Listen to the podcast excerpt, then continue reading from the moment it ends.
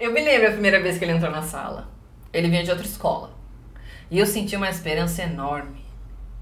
Ele tinha um olhar cabisbaixo, preocupado, retraído. E era tudo que eu queria. Alguém que também não estava tão confortável em estar ali. Eu me aproximei, a gente conversou, lanchamos. Eu ajudei no que podia nas matérias. Ele era inteligente, fofo, delicado. A gente revezava os estudos entre as nossas casas.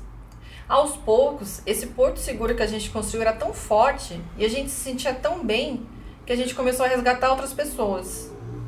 Não que elas conseguissem estar com a gente nessa mesma sintonia, mas a gente se sentia bem.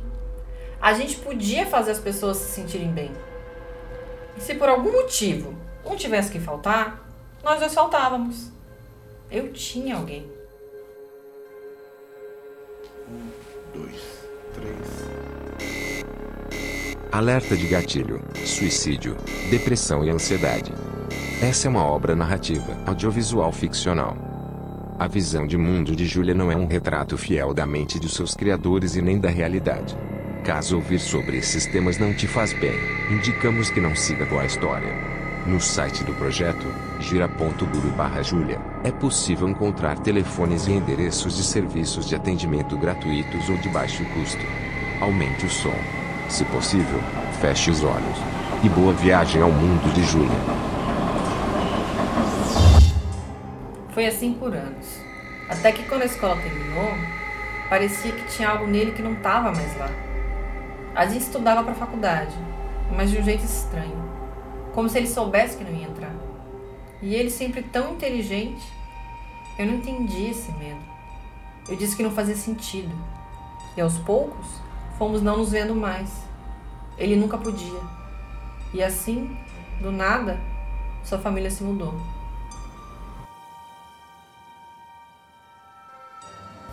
Foi um vazio tão novo para mim, por mais que depois eu conseguisse ver que ele tinha ido aos poucos, para mim ainda tinha sido um susto inexplicável, um fim tão bruto. Não tão bruto quanto é a realidade de saber que ele tinha se suicidado.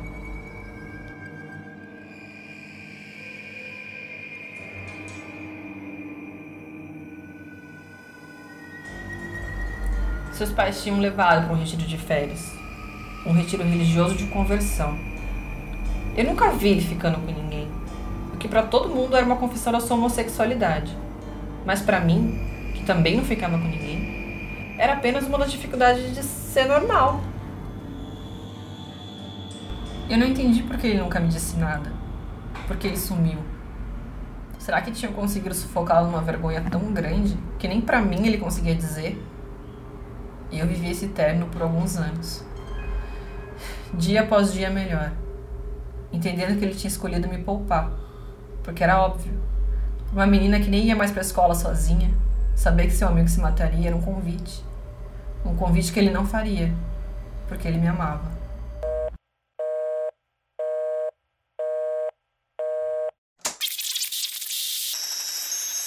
E assim, a partir do momento da descoberta de sua partida, eu deixei que ele criasse raízes em mim. Ele nunca foi embora. Ele se tornou o homem da ponte do meu peito, que estaria sempre ao meu lado. Abafar esses sentimentos, deixá-los parado, criou uma espécie de mofo em mim. Eu revi todas as vezes que eu quis ir embora, de uma vez, com o desejo de reencontrá-lo, conversar, pedir explicações. Ele se foi sem deixar nada. Nada. Eu precisava que ele tivesse deixado uma carta. Tanto que eu fantasiei essa leitura. Tanto que eu encontrei nas minhas coisas um e-mail, uma mensagem, um endereço. Mas não. Foi silêncio e foi vazio.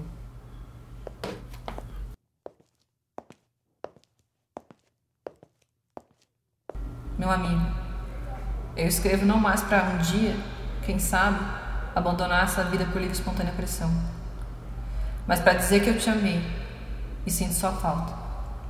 Eu só queria ter morrido ao seu lado, não como corpo físico, mas como reflexo dos desejos que nossos pais plantaram no mundo. Nas suas linhas em branco, da folha que você decidiu não desvirginar, eu leio um pedido de socorro que é de todos nós. Um grito escondido, porque mostra onde a gente falhou. Como não conseguimos dar apoio à vida, aos vivos. Não presenteamos os que nascem com sol fértil para se plantar e se ver florescer. Não damos espaço para esse jardim multicolorido, onde cada um é único e onde toda diferença é beleza, onde o medo é apenas curiosidade. Também não deixarei carta, porque ainda não quero partir, mas sou carta, porque preciso me fazer ouvir. Sou a necessidade de nos debruçarmos sobre as dores de um suicida e ouvir onde dói no mundo, de deitarmos sobre esses pedidos como quem se deita em solo sagrado eu olhei seus pais irem embora da casa que era nosso esconderijo do mundo. Hoje, em sonho, eu retorno àquele local e digo para eles: cabe aos que ficaram fazer com que a vida de quem se foi não tenha sido em vão. Ah, meu amigo, por que você se foi tão cedo, antes de termos as ferramentas para construir um mundo que sonhávamos viver?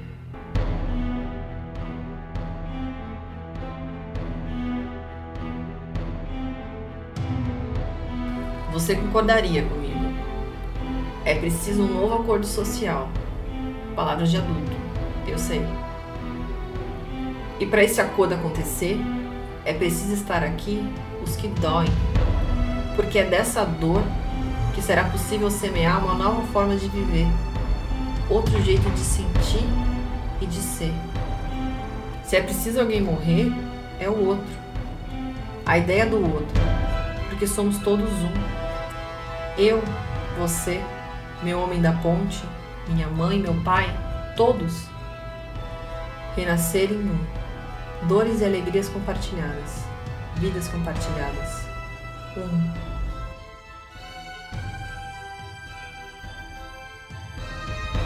Mas se esse sonho de um novo jeito de viver deve levar aos velhos jeitos de morrer, tudo bem. Essa é uma morte que eu aceitaria.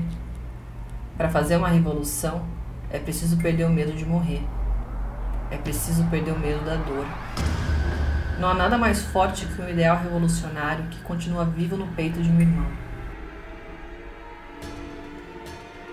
Você me fez acordar e eu morri junto com você. Você me fez pensar e eu levei esse tempo todo para renascer da confusão ao desespero, do fundo do mar ao silêncio da minha respiração. Escrevo eu, em cinco atos, a carta que você não me deixou.